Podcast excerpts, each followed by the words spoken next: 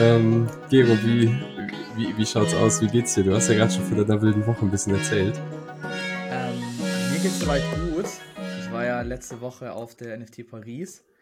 Da würde ich kurz so ein ähm, kurze Summary geben. Und zwar, es war eigentlich ganz cool. Ähm, es war ein relativ diverses, äh, diverses Publikum. Man sagt ja immer so bei den ganzen äh, Events ist oft, dass da nur meistens Männer unterwegs sind. Das war da gar nicht der Fall. Was mir aufgefallen ist, dass es sehr artlastig war. Also, dass viele Projekte, die ausgestellt wurden, halt wirklich reine Artprojekte waren und, und reine Künstler und gar nicht so viele, sag ich mal, Web3-native Brands da ihren Stand hatten. Ich glaube, Renga hatte als einziger, glaube ich, da einen Stand und dann halt so Ledger und so Geschichten. Ähm, so Brands gar nicht bisher. Die waren dann eher auf der Bühne vertreten, haben da so ein bisschen ihre Insights geteilt. Und ansonsten war es halt echt cool. Wir haben auch einige von der HD University getroffen. Ähm, es hat Spaß gemacht und ansonsten äh, war es eigentlich rundum ein cooles Event. War ein bisschen schlecht organisiert. Ich glaube, zwei Stunden teilweise an der Schlange stehen, bis man reinkam. Und die Mainstage war so voll, dass du anstehen musstest für die Mainstage. Also die komplette Location war halt irgendwie zu klein für die Masse an Leuten. Und es waren wirklich viele Leute. Also ich hätte nicht gedacht, dass im Bärmarkt so viel los ist. Ja, krass. Aber sag mal, so vom, vom Publikum her, wie würdest du es einschätzen? So, was, was waren da so für, für Besucher? Also auch erwartet dann irgendwie so gefühlt Art-Begeisterte oder komplett gemixt oder? Also komplett gemixt. So von dem Hardcore-DJ, der einfach nur Profit machen will, bis hin zum Ultra-Künstler, ähm, der einfach daran gefallen hat an, an so digitaler Art, äh, bis hin zum, zu Business-Leuten, die halt versuchen, da Partner äh, zu akquirieren für ihre Produkte. Also echt, echt gemixt. Ja. Okay. Ja, mega, nice. Danke, dass du den, den Summary mitgebracht hast. Ähm, ja. ja. während du in Paris warst, hört ein bisschen an wie während du schliefst, aber ja. ähm, genau, wir haben äh, ja auch wieder fleißig News gesammelt und haben ja auch äh, heute sozusagen eine Special-Folge geplant, dass wir erstmal ein paar News äh, sharen und besprechen und dann ja auch den Deep Dive äh, zu Blur ähm, mit einbauen, den du erstellt hast. Das heißt heute äh, ein Mix aus Tutorial und News. Und ich würde sagen, wir, wir gehen direkt mal, mal wieder in die News rein. Ist ja wieder viel passiert ja. diese Woche. Und du hast Duki Dash mitgebracht, direkt am Anfang. Ja, genau. Ich glaube, wir hatten es sogar in der letzten Folge besprochen, dass es ja diesen, diesen Schlüssel gab, den, den, oder gibt, diesen goldenen Schlüssel. Und dass ein ehemaliger oder noch äh, Fortnite-Spieler den quasi erspielt hat. Und der hat den jetzt verkauft für 1000 ETH. Ich glaube, so um die 1,3 äh, Millionen, glaube ich, in US-Dollar mittlerweile. Ähm, und ja, ich, ich fand es einfach nur krass. Und ähm, ja, ich fand es. Ich wusste, ich hätte nicht gedacht, dass er das sofort annimmt, weil wir hatten ja letztes Mal, da war, glaube ich, das Angebot bei 99 oder sowas äh, in dem Dreh rum. Also 999, glaube ich, oder 900 oder so. Also ich glaube 100 ETH weniger in dem Dreh rum. Und äh, ich frage mich, was der zukünftige Käufer damit jetzt gemacht, ob es jetzt einfach nur, sage ich mal, äh, eine Company war, die das gekauft hat, also als Marketing-Stand oder irgendeine Web3 Gaming Company oder irgendwie sowas. Ähm, das hatte ich tatsächlich jetzt noch gar nicht. Ah, Adam Weitzman steht der, stimmt. Ähm, genau, lass uns doch mal reinschauen, wer das ist. Äh, ja. Ja, für alle, die gerade zuhören, wir, wir stalken gerade den Käufer des, äh, des Dookie Dash Game Keys und es scheint ein CEO, CEO of Upstate Shredding ja. Weitzman Recycling, okay. Ja. Hm. Ähm, weil ich weiß nur, dass Pixelwort auch ein Angebot gemacht hatte, aber ähm, die haben, das wurde wohl nicht angenommen. Dann ist es jetzt halt hier diese CEO. Äh, viel Spaß mit dem Schlüssel und mal schauen, was es bringt. Ne? Ja, guck ja. mal, aber ja, gut, da haben wir da schon direkt die nächste Headline. Familienvater kauft Duki Dash Key für 1000 ETH. Geschenk für die Kinder. Krass, ich schau. Genau. Ostern kommt früh dieses Jahr für die Familie Weitzman. ja, geil. Ja, krass. Für wie viel hättest du ihn verkauft, wenn du den Key gehabt oh. hättest? Boah, keine Ahnung. Super schwierig. Das, da sich rein zu versetzen. Ja. Also ab einer Million locker, glaube ich. Vielleicht wahrscheinlich auch schon früher. Keine Ahnung. Ich kann es immer schwierig einzuschätzen. Du? Ja. Ja, also ich, ich hätte jetzt auch gesagt, so ab, ab einer Mille, ne? Ey, es hört sich jetzt so großspurig an, ne? So, ja. nachher, nachher reden wir wieder über unsere 1,5 ETH NFTs. Aber ähm, ja, ich denke mal, so eine Million wäre jetzt für den Fall halt schon eine angemessene Zahl gewesen, ja. Ja, 1000 ETH ist echt eine Hausnummer. Aber ja. gut, okay. Krass, krass. Gut. Dann. Stell ähm, du verlierst dann einen Private Key. Hm. ja. ja, ich habe, ich habe, ähm, wann war das? Ähm, ich glaube, letzte Woche habe ich eine, eine Statistik gesehen, wie viele dormant, also schlafende Bitcoin-Wallets es gibt, ja. die mehr als, wie viel waren es? Ich glaube, mehr als 5000 Bitcoin enthalten. Und die Zahl ist, ist massiv halt, ne? Und dann denkst du ja natürlich auch so, ey, okay, fuck, da, ich will gar nicht wissen, wie viele davon halt diejenigen sind, die ihren Key und damit den Access zu ihrem Wallet verloren haben. Das macht ja die Supply dann eigentlich nochmal äh, geringer, ne? Muss ja, man klar. eigentlich ja abziehen von, von der bisherigen. Also. Ja, klar. Also für, ich sag mal, für den Rest des Markts ist geil, aber, aber gut. Die halt nicht, ja. ja, die halt nicht. Ja. Genau, ja. Ähm, ich sag mal, wir bleiben so ein bisschen im äh, Whale oder im Wahlgebiet. Ähm, denn was wir auch, was wir auch gefunden haben als News war, dass der wahrscheinlich größte NFT-Verkauf oder auch Dump, je nachdem, wie man es betrachten möchte, stattgefunden hat. Ich glaube, das war Anfang letzter Woche, genau, 24. Februar ist es gepostet auf Twitter. Ähm, und zwar hat der User Machi, weiß jetzt nicht, ob ich es richtig ausspreche, aber ist auch egal, innerhalb von äh, 48 Stunden 1010 NFTs verkauft. Nur mal so ein bisschen, um das Gefühl zu bekommen, also darunter waren 90 Board Apes, 191 Mutant Apes, 112 Azukis und 308 Other Deeds, was man halt so macht an einem klassischen Tag in der Woche. Ähm, spannend dabei auch ist, dass er die nicht nur verkauft hat, sondern natürlich auch geschmeidig zurückgekauft hat. Nämlich auch wieder in einer ähnlichen Größenordnung. Also 57 Board Apes, 190 Mutant Apes, 11 Azukis. Also so ein bisschen so eine Umverteilung gemacht hat. Ähm, und äh, ja, äh, das hat natürlich auch Auswirkungen auf, auf die Marktpreise gehabt, weil ich sag mal so, wenn 1010 NFTs den Markt spielen, dann hat das schon eine Auswirkung auf den Preis. Ist eine kleine Mini-Panik, würde ich sagen, ausgebrochen auch. Ähm, das hat man halt gerade bei den Blue-Chip-Kollektionen gesehen, dass sie im Preis ein bisschen äh, eingebrochen sind oder runtergegangen sind. Ähm, hast du hast es mitbekommen? Hast du das? Äh, also ich mache ja auch bei diesen Bits mit so ein bisschen Bitfarming. Ich habe da auch schon ein bisschen, ja, einfach mal um mich herum experimentiert. Mir ist der, ich glaube Machi heißt der, ne? Irgendwie sowas. Ja, ja, Machi, ja, Machi, Machi. Ja, ja, ja. Also der, der ist ja meistens immer auf Rang 1 und der hat halt gerade immer so Board Ape und was du halt hier siehst und ich habe auch schon gelesen, ähm, oder ja, heute sogar in einem Thread, dass der, ob das irgendwie Rush Trading auch teilweise da hinten dran ist. Ähm, und der beeinflusst halt komplett den Markt. Und der, der Preis, der eigentlich da jetzt gerade herrscht, der ist ja komplett künstlich durchhergestellt, mhm. durch, so, so, durch solche Whales letztendlich. Du ja. hast dann so hohe, ultra hohe Bit-Positionen und so weiter. Also später in einem, in einem ähm, Deep Dive gehe ich ja nochmal drauf ein, auf Bits und ja. so weiter, was das ist. Und äh, reine Marktmanipulation. Also ja. Ja. Sie versuchen halt nur den, den, den Token, den potenziellen Airdrop von Blur zu farmen und der, der richtige Preis von dem Asset wird halt total verfälscht. Also eigentlich ist es nicht gut und schlecht. Ja. Ja, agree. Also für alle, die es jetzt äh, noch nicht so richtig mitbekommen haben, also es gibt ja die, die NFT-Plattform äh, Blur und da bekommt man ja einen Airdrop entsprechend seiner Aktivitäten und ich glaube, es ist jetzt die dritte Phase des Airdrops, ne, wo man für das Thema Bidding, also wenn ich auf ein NFT oder eine Kollektion Angebote abgebe, eben entsprechend Punkte bekommt und je mehr Punkte ich habe, desto höher der Airdrop sozusagen, jetzt mal ganz einfach erklärt. Und äh, genau, das ist das, was du meinst, ne? dass man, dass, dass jetzt bestimmte Verkäufer Whales gerade deshalb so aktiv sind. Ja. Wobei, was ich jetzt nicht ganz raffe, muss ich ganz ehrlich sagen, ist, ähm, der nächste Airdrop, der ist ja nicht, oder die Höhe des Airdrops hängt ja nicht ab von den Trades, die du gemacht hast und vom Volumen, sondern eher von den Bits, ne?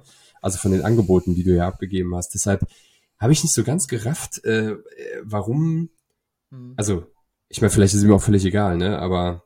Also der Nutzteil, warum er die Assets jetzt genau nimmt, meinst du? Ja, warum er, also es hätte ja, ich sag mal, es hätte ja gereicht, wenn er ordentlich Bits abgegeben hätte. Ja. Weißt du, da bekommst du ja die Punkte für, so. Ähm, ja. Aber also, jetzt nicht in der Masse halt die, ja. die, die, das Volumen aufrufen. Es sei denn, er wollte einfach bewusst den Markt manipulieren, ne? Also es kann einfach sein. Ja, also es gibt zwei Parameter für den, für den Airdrop. Einmal, ähm, glaube ich, den Listing-Parameter, also wenn du halt auch wirklich äh, Items listest, relativ nah am Floor dann halt auch, wenn du relativ nah am Floor biddest. Und mhm. beides geht in diese Rechnung, äh, in diese Gleichung mit ein, wie hoch dann dein Airdrop ausfallen würde. Und mhm. ich glaube, er wollte halt einfach, er hat sie einfach alle gekauft, um dann sie wieder zu listen, um diese Listing mhm. Points zu bekommen. Oder hat halt gebiddet und andere hat gedumpt. Ein anderer Whale. Vielleicht ein anderer ja, Whale, okay, der jetzt gerade okay, seine okay. Sachen weg und hat dann in ihn reingedumpt. Äh, also, dass es halt so Whale-Game ist. Und ich hatte ja in der Statistik gesehen, dass glaube, er auch teilweise schon super viel Minus gemacht hat äh, mit diesen Aktionen, weil halt dann der andere Whale wieder reingedumpt hat. Also zwei, drei, vielleicht vier, fünf große Player, die da sich ich bin auch mal gespannt, ob die dann wirklich, wie viele Millionen dann da an Airdrop rauskommt für die, oder ob sie, ja. ob das eine Minus, Minusrechnung ist, weiß man ja auch nicht genau, ne? Ja. Hängt komplett ja. für die Verteilung ab und das ist ja nicht ganz transparent. Also. Ja, ist auf jeden Fall crazy, was da abgeht, ey. Naja, gut, also es braucht noch zwei Wochen, da sind wir ja auch da, Geo, dann, dann können wir ja auch in den, in den Dimensionen mitbieten, von daher ähm, passt das ja. Ja. Cool. Dann Yuga Labs startet äh, eine NFT-Kollektion auf Bitcoin. Das hatten wir ja, glaube ich, auch letzte Woche oder vorletzte Woche angerissen, dass es man ja jetzt auf ähm, Bitcoin neuerdings NFTs launchen kann. Ist noch, ganz, noch weit nicht so ausgereift wie ähm, auf der Ethereum Blockchain, weil es halt keine Smart Contracts gibt oder nicht richtige, soweit ich das richtig verstanden habe. Ich habe mich da auch nicht im Detail mit ähm, ja, auseinandergesetzt. Auf jeden Fall, Yuga will da jetzt halt launchen, sagen, das ist reine Art Collection. Und da gibt es halt dann auch geteilte Meinung, ob das jetzt gut ist oder schlecht, warum da Yuga jetzt reingeht, weil sie ja eigentlich irgendwie sich auf Gaming fokussieren und jetzt wieder Art rausbringen. Andere sagen wiederum, okay, CryptoPunks gehört ja auch zu dem Yuga-Ökosystem, ist ja reine Art, die haben ja keine Utility. Ähm, fand ich eine interessante News. Wollte ich, wollte ich einfach mitbringen. Deine Meinung, Markus? Findest du das gut, dass sie das machen oder nicht? Also ich, also ich sag mal so, ich glaube, muss man zweiteilig betrachten. Finden wir es gut, dass Yuga das macht oder, oder finden wir es allgemein gut, dass es NFTs auf Bitcoin gibt? Ich glaube, wir müssen mal beides besprechen. Also zum ersten, ich finde es passt nicht ganz zu Yuga und verstehe das jetzt auch nicht, ob sie da einfach nur Geld abgreifen wollen. Ich würde es jetzt nicht kaufen. Und zweitens, ähm, machen NFTs auf Bitcoin Sinn? meiner Meinung nach auch nicht wirklich. Vielleicht entsteht da noch was Cooles das Ökosystem. Ich will es jetzt nicht kaputt reden. Ich finde es auch immer cool, wenn, wenn Innovationen entstehen und vielleicht entsteht dann irgendwas Neueres, was es auf Ethereum nicht geht. Vielleicht irgendwie On-Chain äh, Royalties, was ja bei, bei Ethereum nicht geht. Das wäre cool. Und deswegen will ich nicht schlecht reden, aber ich, ja, ich sehe jetzt aktuell noch nicht so den großen Nutzen. Ja, ja, äh, ex exakt, was du gesagt hast. Okay. ähm, nee, genau, also ich, ich, ich, ich verstehe halt auch nicht, warum muss es jetzt äh, Generative Art sein? Also ich finde, es passt gar nicht zum, zum Yuga-Ökosystem. Mhm. Ähm, ja klar, ne, also CryptoPunks gehen jetzt noch am ehesten in die Artsy-Richtung, aber ansonsten das Yuga-System, wie du sagst, ist halt klar auf Gaming ausgerichtet, das sind Profile-Picks und das ist jetzt Generative Art und ich finde nicht nur die Tatsache, dass es Generative Art ist, sondern halt auch, dass es auf der Bitcoin-Chain jetzt gelauncht ist, hat beides sowas einfach von einem, ich sag mal, von einem Cash Grab im Sinne von, ah, okay, hier ist ein News, da ist ein Narrativ, da schmeißen die Leute ihre Aufmerksamkeit hin, da wird Geld fließen. Ja, komm, lass uns einfach Generative Art machen.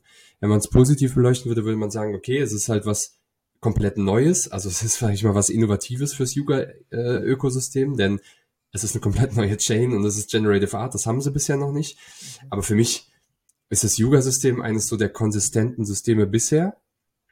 Also jedes, jedes Projekt, jede Kollektion gibt irgendwie so ihren eigenen Teil zu diesem gesamten Ökosystem und ich finde irgendwie, das passt halt gar nicht dazu. Aber ich sehe es genauso wie du, ich lasse mich super gerne oder ändere da super gerne meine Meinung. Ich als Bitcoin, nicht Maxi, aber äh, ich sag mal, jede Chain für ihren Zweck, ja, und ich sehe jetzt gerade einfach nicht warum NFTs jetzt auch noch auf die Bitcoin-Chain müssen. Also lass auf Ethereum, lass irgendwie irgendwann nochmal so ein Solana-Herbst äh, kommen. Wäre ja, auch, wär ja auch schön.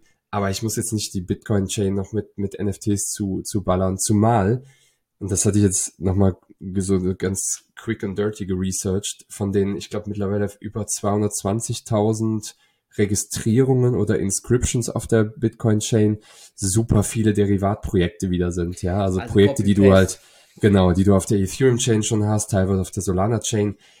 Das, das finde ich, das brauchen wir nicht. Das brauchst ja. du einfach nicht. Also. Ja. Ja, bin ich voll bei dir. Hast, hast du schon mal eins da gemintet selber? Nee, noch nicht. Nee, ja, ich auch noch nicht. nicht. Also ich müsste mir auch mal, auch mal ausprobieren. Obwohl, ja. ja. ich, eigentlich bin ich nicht befürwortet, wo muss ich da machen, aber ich sag mal so, wenn es mal weiter ausgereift ist und irgendwas Cooles geben sollte, dann probier es mal aus, aber jetzt am Anfang, ich, ja, sehe ich da auch nicht. Ja. Ja. Aber es kann natürlich sein, ne? Also ich sag mal, wenn wir jetzt rein Price Action äh, und wo gibt's was zu Profiten reden würden, dann könnte man sagen, okay, sollte man halt zwei Augen drauf werfen, weil das könnte was sein, was halt auch wieder Fahrt aufnimmt. Da ne? sieht man ja schon in der Registrierung. Ja. Aber ja, mal, mal schauen. Gut, ähm, ja, die nächste News fällt in den Web3 Gaming Bereich. Da wollte ich nur kurz darauf hinweisen, dass Unity, also Unity ist ja neben der Unreal Engine eine äh, oder die bekannteste äh, Engine, die für Spiele verwendet wird. Ähm, Unity hat jetzt ein ganz neues ähm, SDK, also Developer Tools, Entwickler Tools rausgebracht, die es die insbesondere, sage ich mal, klassische Gaming-Studios, klassische Gaming-Entwickler, die bisher noch nichts mit Web3 zu tun hatten, anziehen soll und die, die, es denen leichter machen soll, ähm, Web3-Elemente in ihre Spiele zu integrieren.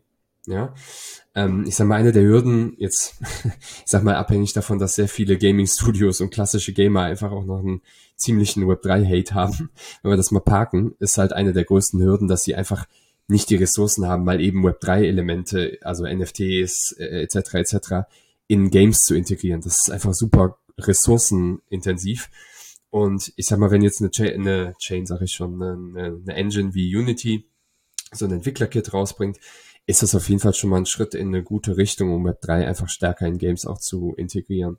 Mhm. Ähm, zumal ja, man sagt ja auch so ein bisschen Unity eher halt eine Engine ist, die sage ich mal, für jetzt nicht für Anfänger, aber gerade für Einstiegsentwickler und für, sag mal, Medium versierte Entwickler was ist und Unreal eher was für richtig, richtig, richtig große Spielwelten, mhm. erfahrene äh, Studios, erfahrene Entwickler etc. Also ähm, ja. Cool. Ich, hatte, ich hatte das auch gesehen. Ich glaube, Metamask hatte da einen, einen Trailer dazu gemacht oder ja. so ein kleines Video ne? und das auch ja, ganz genau. groß announced, dass sie das jetzt integrieren. Ähm, genau. ich, bin, ich bin gespannt wirklich, wie die Entwickler das aufnehmen und wie sie, ob sie das dann auch wirklich implementieren oder nicht. Also technisch ist es ja erstmal cool, weil es wird dann vereinfacht, äh, einfacher dargestellt, dass sie solche Assets integrieren können in ihre Spiele. Muss es halt auch äh, angewendet, angewendet werden. Aber ich gehe hm. mal von aus, Yuga wird das wahrscheinlich bei Otherside auch nutzen, dann da so ein bisschen wieder Vorrat da sein. Kann ich mir gut vorstellen. Ja. Weil ich glaube, die nutzen auch Unity. Ich bin mir aber nicht sicher, ob es Unity oder Unreal war. Ähm, ja, ich meine, es wäre Unreal gewesen. Was Unreal? Aber, ja. Ah, okay. Also, ja. Aber ich glaube, die zwei, Unity und Unreal sind ja so diese Haupt, sag ich mal, ja. Entwicklungsframeworks für so Games. Ich glaube, die werden früher oder später auch nachziehen. Also, ja, ja, glaube ich. Auch. Nicht, wenn du so, so Oligopole hast, wo beide so Kopf an Kopf sind. Ja, vielleicht passiert hier auch so der, der Reddit-Effekt, ne? Dass es jetzt so ein paar Entwickler gibt, die halt so im stillen Kämmerchen, ohne es Kunst zu tun, halt so ein bisschen rumexperimentieren, dann sehen, alles eigentlich doch ganz geil. Ähm, und auf einmal irgendwie haben wir alle digitale Avatare. Ja. Digital, Digital Collectibles, sorry, genau. Ja, stimmt. Ja, ja genau. Ähm, rüber zu Hill Dobby. Ja. Ähm, wir, hatten, wir hatten ja eingangs erwähnt, dass quasi die Whales auf Blur so ihre Whale Games treiben.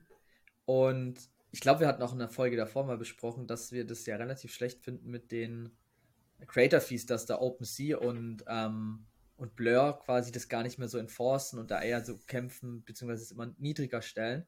Da habe ich den, den Thread hier gefunden, weil ich es relativ interessant fand. Und die sagen letztendlich, ähm, also die, wo zuschauen, wir, wir gucken uns jetzt gerade diesen Twitter-Thread an. Und da geht es nämlich letztendlich äh, kurz gefasst darum, dass durch trotz, trotz der niedrigen Creator-Fee, aber durch, die, durch das höhere Volumen auf Blur, haben die Creator mehr äh, davon bekommen. Auch mhm. jetzt wahrscheinlich durch den Airdrop. Also ich glaube, das ist ein kurzzeitiger Effekt, weil halt diese ganze Whales jetzt viel, drei, äh, viel äh, traden und dadurch das Volumen hochgeht.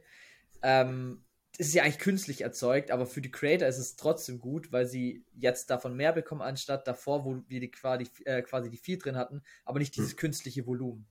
Mhm. Ist jetzt halt erstmal interessant, aber ich glaube, long-term hilft es halt den Creators auch nicht, ne? Weil irgendwann ist der Airdrop durch und dann kommen wir zum richtigen Volumen zurück und dann hilft den Creators eigentlich nur was, wenn das gesamte Volumen steigt und das eigentlich nur, wenn neue Leute in, in den Markt reingehen und NFTs traden. Und ich glaube halt auch nur, dass jetzt in dieser Statistik halt wirklich die Blue Chip NFT Projekte davon profitieren. Alle mhm. kleineren Projekte, wir hatten ja vorher auch gesehen, dass die Rails nur bestimmte NFTs, äh, hier wird es auch nochmal auf dem, dem Thread dann erklärt, alle kleineren Projekte, die werden ja nicht von den Rails an, äh, genutzt fürs Trading, weil da nicht so viel Punkt, weil es da nicht so viele Punkte gibt, weil bei Blur ist es halt so umso höher ähm, der Floorpreis, umso höher das Volumen, umso mehr Punkte gibt es. Mhm. Und deswegen, also ich fand es interessant, aber ich glaube, es bringt overall dann doch nicht so viel, wie man erst denkt, wenn man das jetzt liest und sieht. Ja, ist also das, was du gerade gesagt hast, ne, ist ja auch hier nochmal untermauert, ne, dass die gerade die Blue Chips da im Fokus stehen und das ist natürlich auch wieder eine Konzentration, ne, also mhm. ähm, innerhalb der Kollektion eben auf die Blue Chips. Äh, ja, ich hatte genau im Discord, ich war heute Morgen im, im Blur Discord und ähm, ich sag mal, jedes Mal, wenn es so eine News zu verkünden gibt, hauen die das natürlich halt super stolz raus, ne? Sagen dann halt, hey, hier wieder Q1, äh, bisher die meisten Fees ausgezahlt, wir helfen Creators und so. Mhm. Das ist ja auch eine PR-Battle, die da stattfindet zwischen ja, OpenSea und Blur, ne? Also, ähm, ja, genau. Ja, wie du sagst, mal schauen, wie das langfristig wirklich dem System und den Creators dann hilft, ne? Aber ja. cooler, cooler Thread auf jeden Fall. Ja, danke. Ja, nice. Ähm, Jetzt wäre natürlich auch super, wenn es irgendwo so ein richtig cooles Blur-Tutorial gäbe. Ähm, ja, die, äh, genau. Okay, dann äh, genau, wir gehen einmal rüber zu YouTube, da bin ich drüber gestolpert, ähm, im positiven Sinne, dass YouTube anscheinend einen, wie sie selber sagen, im Artikel Web3 Friendly Executive als neuen CEO appointed hat, also einberufen hat. Da bin ich, das ist, glaube ich, eine News, die sogar vorletzte Woche rauskam. Ich habe es jetzt einfach mal mitgebracht, weil ich es schon nicht un unwichtig finde, weil wir ja auch sehen, dass ne, mehr und mehr Web 2 native Organisationen irgendwie so ihre Fußspitzen ins Web 3 reinstecken. Und ähm, es geht hier um Neil Mohan, ja, der ähm, diverse Statements halt schon getroffen hat zum Thema Web 3. Unter anderem hat er gesagt, dass NF gerade NFTs Monetaris Monetarisierungsmöglichkeiten für Creator auf YouTube bieten werden, die bisher halt noch nicht da gewesen sind. Ähm, die dass das ganze Web3-Thema eben auch ein starkes Community-Building-Tool sein wird und YouTube setzt ja verstärkt auch ne, jetzt mit den YouTube Shorts, ähm, mit den Kommentaren, mit dem neuen Kommentarmechanismus innerhalb von YouTube auch verstärkt auf Community Building. Jedenfalls hat er eine Menge, also verschiedene Statements raus, rausgegeben. Wenn man sich den Artikel ansieht, dann äh, kann man die nachlesen, die halt in die Richtung sehr Web3-friendly gehen. Ne? Jetzt gibt's da, gab's da dann natürlich von der Community auch gemixtes Feedback, wie es halt mit allem ist. Ne? Ein paar haben halt gesagt so, äh, um Gottes Willen, jetzt äh, kommt der ganze NFT-Kram irgendwie auf YouTube. Es gab aber auch ein paar Creator, die es begrüßt haben. Ja, also wieder hier, genau wie bei anderen Bereichen, wo wir es schon gesehen haben, wenn drei Elemente in integriert werden, ist immer das, war das Feedback halt auch wieder gemixt. Ne? Mhm. Also, was ich halt spannend fand, war, ne, jetzt ist so ein bisschen so ein Meme. Ähm, was ich halt spannend finde, ist, also, ich sag mal, wenn YouTube es einfach sagt, oder wenn er jetzt einfach sagt, hey, wir machen jetzt halt Web 3, dann hab ich, wenn ich ein Creator auf YouTube bin und jetzt nicht gerade irgendwie so zwei, zweieinhalb Follower nur habe, dann habe ich im Prinzip ja gar keine andere Alternative so als Plattform, wenn ich weiter createn will, weiter so eine Audience erreichen will. Weißt du, das ist, glaube ich, glaube, es setzt so ein bisschen ein, dass ich mich zwangsweise irgendwie auch damit auseinandersetzen muss mit dem Web3-Thema, mhm. weil es gibt einfach nach wie vor nichts Vergleichbares zu YouTube. Ja. Weißt du, also die Frage ist halt spannend, weiß ich, wie du es siehst, aber was es halt auch mit den Creatern, mit den Leuten halt auf YouTube macht, ne? Ich frage mich halt auch, wie sie das genau implementieren wollen, ob man dann quasi gewisse Art von Content dann erwerben kann und damit dem Creator was spendet, aber dazu braucht man ja kein Web 3, da kannst du ja auch irgendwie einen Donate-Button und dann gibst du dem halt irgendwie. Ja. Äh, also ich ich finde es spannend, also ich kann mir noch nicht vorstellen, wie sie es genau implementieren wollen. Ich weiß ja nur, dass halt auch jetzt gerade so, gerade in, in diesem Jahr, so dieses Thema Web 3 Socials ja auch so ein Thema ist, dass man sagt, dezentrale soziale Netzwerke und vielleicht will dann YouTube auch in die Richtung, aber ich glaube kaum, dass das komplett switchen macht auch keinen Sinn. Ja, ist auch nicht. Also, also vielleicht ist es auch irgendwie nur, nur ein PR-Gag. Ich bin, ich bin gespannt, ob da was kommt und wie das dann vor allem auch aussieht und ob dann auch Creator davon profitieren. Ich glaube, das wäre ja eigentlich am coolsten so, ne? Ja, ja ich glaube auch, dass, dass, dass Creator davon profitieren, das müssen sie tatsächlich machen, weil ansonsten ist, glaube ich, der Shitstorm Gig global, ga galaktisch, gigantisch. Ja. Aber ähm, ja, genau. Also wir werden es wir werden's auf jeden Fall beobachten und äh, äh, mal schauen, was da, was da kommt. Ja, ähm, ja genau. Und dann ähm, eine weitere Sache, die, die ich halt ganz, ganz eher nicht witzig fand, aber, aber spannend fand, war halt, wir haben ja schon ein paar Mal berichtet, auch dass gerade, ich sag mal, ostasiatische Länder auch sehr starke Pushes machen in die Richtung Metaverse, unter anderem auch äh, südliche Länder wie jetzt halt die Emirate auch, die sich ja deutlich positionieren in Richtung Crypto-friendly oder Web3-friendly.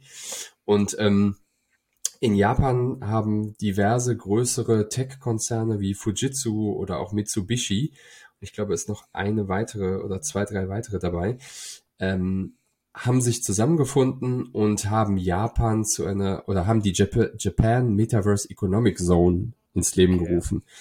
Heißt ganz einfach, dass sie zukünftig kollaborieren möchten auf alles, was Forschung angeht, Research angeht, auch Implementierung angeht in Richtung Web3-Technologien. Also, dass man gemeinsam überlegt, wie man Metaverse-enablende Elemente entwickelt, wie man sie implementieren kann, auch Fragestellungen, sag ich mal, zu beantworten oder auch erstmal Fragen zu stellen, die da heißen, wie können wir als Land oder wie können wir als Companies dazu beitragen, dass Japan sich als Metaverse-friendly und als Entwickler-friendly und als Crypto-friendly positioniert. Also ähm, fand ich ganz spannend. Muss auch hier wieder, ne, wie bei allem drauf schauen, was wirklich daraus entsteht. Ja? Aber die Initiative so habe ich jetzt zumindest, ich sag mal, wenn ich jetzt nach Europa gucke, vielleicht ist es auch komplett an mir vorbeigegangen, aber habe ich jetzt so in Europa noch nicht gesehen. Ich finde, wir lesen halt ständig irgendwie aus anderen, aus anderen Regionen, dass solche Alliances geschaffen werden und irgendwie, weiß nicht, ja. vielleicht bin ich aber auch blind. Markus, bei uns wird es im Bundestag direkt abgeschmettert. Wir hatten noch da unser, unser, unsere Folge, wo es hieß, es ist nicht relevant. Also was erwartest du denn dann? Ja, ja das ist, das, da hast du natürlich schon, vollkommen recht. Das ist, direkt, das ist direkt schon verankert und das ist vom Tisch, weißt du? Da wird dann vielleicht ja. in fünf Jahren nochmal drauf geguckt und dann sieht man, dass gerade im asiatischen Raum hatten wir jetzt ja schon viele News. Also ich glaube, Südkorea hatten wir auch schon in der Folge. Also das ist ja ein Muster, das sich durchzieht, dass da Asien und USA sehr stark ist in dem Bereich. Äh, und wenn man sich auch so die Crypto Adoption anguckt, auch mal so die Zahlen von Wallets, dann ist es auch so, dass der asiatische Raum und USA damit am stärksten sind und Europa halt wieder nicht. Und ja, was soll ich sagen, ne? Also, ja. das, ich, ich sehe da halt wieder genau das gleiche wie sonst halt auch immer, dass die so, sag ich mal, digitale Themen nicht aus Europa kommen. Also wir sind ja. da nicht wirklich führend mit neuen Themen vorangehen. Ja. Schade eigentlich. Also ich bin voll bei dir. Ähm, ich finde das interessant. Man weiß natürlich am Anfang nie genau, ob das funktioniert oder nicht, aber das ist ja immer so bei neuen Themen. Aber ja, klar. Lieber das Risiko halt eingehen, anstatt dann wieder Zug zu verpassen und am Ende ist eigentlich ja, der Tops gelutscht und die ganzen Marktanteile sind eigentlich schon wieder komplett vergeben. Exakt. Ich sag mal, ne, wo man natürlich auch ein kritisches Auge drauf werfen muss, ist, ne, das steht hier ganz unten oder relativ weit unten im Artikel, ne, dass sie ja auch äh, announced haben, ihre eigene äh, Central Bank Digital Currency zu launchen, also CBDC. Ja.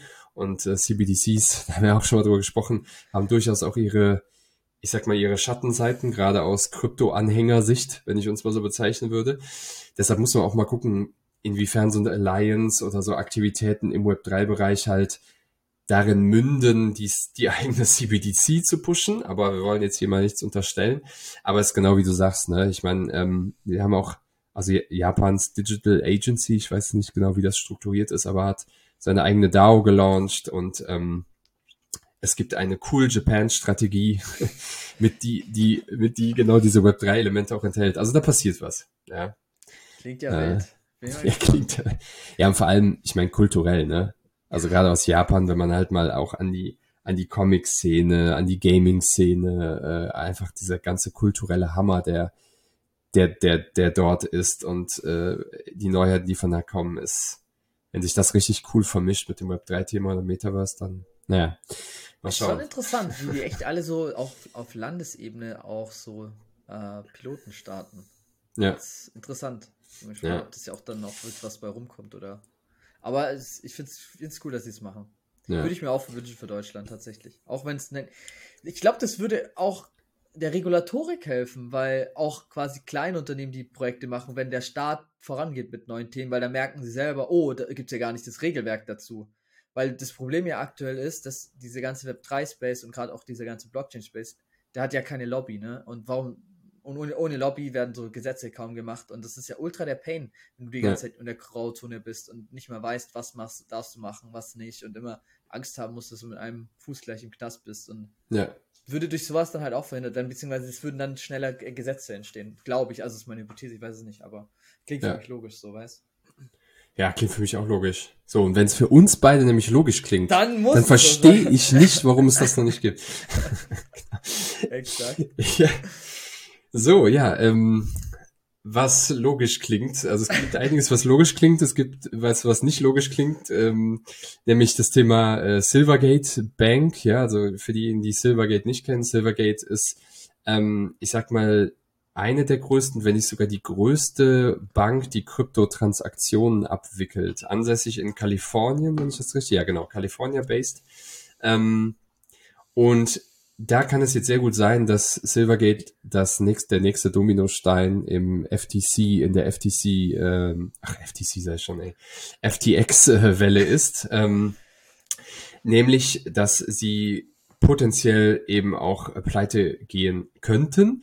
Ähm, warum ist das so? Also es gab, ich sag mal ganz vereinfacht, es gab auch hier eine Art von äh, Bankrun von den Usern, die letztlich äh, ihre, ihre ähm, Bestände eben abgezogen haben, dadurch, dass äh, Silvergate announced hat, dass sie ihren ähm, ihren Report, also ihren, ich glaube, Quarterly Report war es, eben nicht pünktlich abgeben können, sondern mhm. ich glaube, zwei Wochen äh, Ver Verzögerungen haben werden.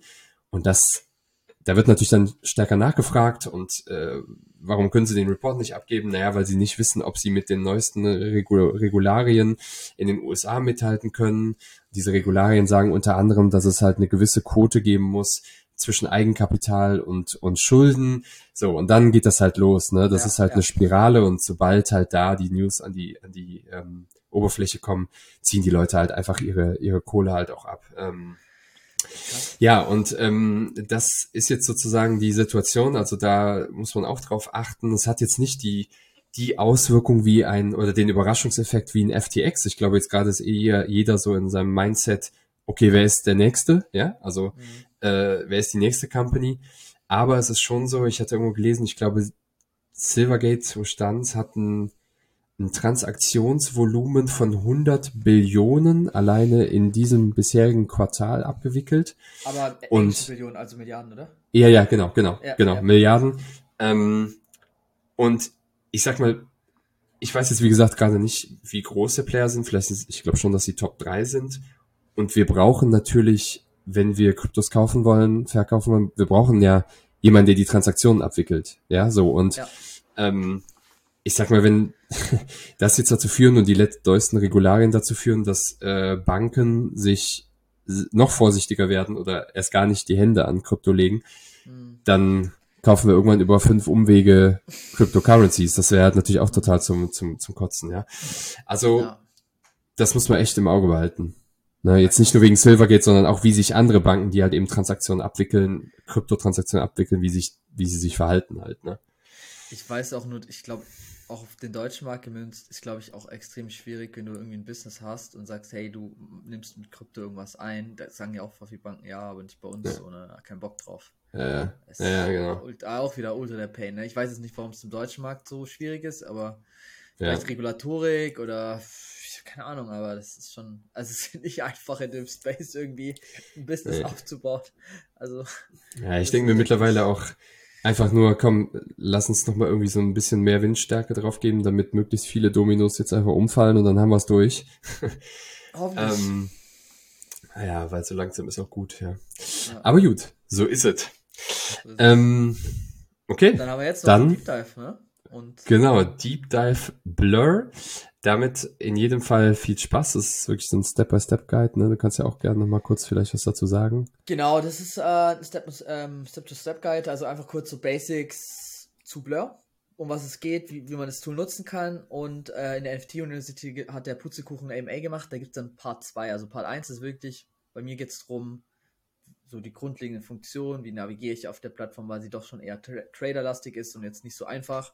Wie gehen, funktionieren Bits, wie sieht die, das Interface aus und im Part 2, wie gesagt, von Pustekuchen geht es dann darum, wie kann ich Bitpoints farmen und Listing Points farmen, damit ich potenziell etwas von einem Airdrop abbekomme. Sehr, sehr interessant, wer da, wer da Lust drauf hat. Also war auch eine Strategie, die er da fertig gar nicht so kannte. Ich habe immer zum Beispiel nur auf einer Asset gebiete, äh, geboten. Er hat, er, bietet auf verschiedene äh, und relativ passiv. Also kann man sich echt angucken. Natürlich ist immer ein Restrisiko da, dass du halt ein Asset doch aus kaufst, aber ich finde es ich find's cool und ähm, genau, ich bin gespannt auch, auch auf das Feedback von der Community und auch von allen Zuhörern und Zuhörerinnen, die sich das anschauen, weil auch ja die Frage aus der Community kam, ob wir dann nicht mal auch mal ähm, ein bisschen detailliert in die Applikation reingehen. Deswegen freuen wir uns da über jedes Feedback. Lasst gerne einen Kommentar da oder ein Like, wenn es euch gefällt. Und ansonsten hören wir uns in der NFT University. Markus, Mega. deine letzten Worte zum Abschied. Genau, ja, mein letztes Wort zum Abschied. okay, dann würde ich sagen, dann würde ich sagen, für diese Woche, also Abschied für diese Woche ja. wohlgemerkt. Ja, das ist ja, das, was Gero meint. ja, alles gut. ähm, genau, ähm, wir hatten einfach viel Spaß mit dem Tutorial, genau wie du gesagt hast. Und äh, nächste Woche sind wir wieder am Start mit äh, weiteren News. Schönes Wochenende. Danke, Gero, wie immer. Und äh, ja, wir hören uns nächste Woche. 走，走，走。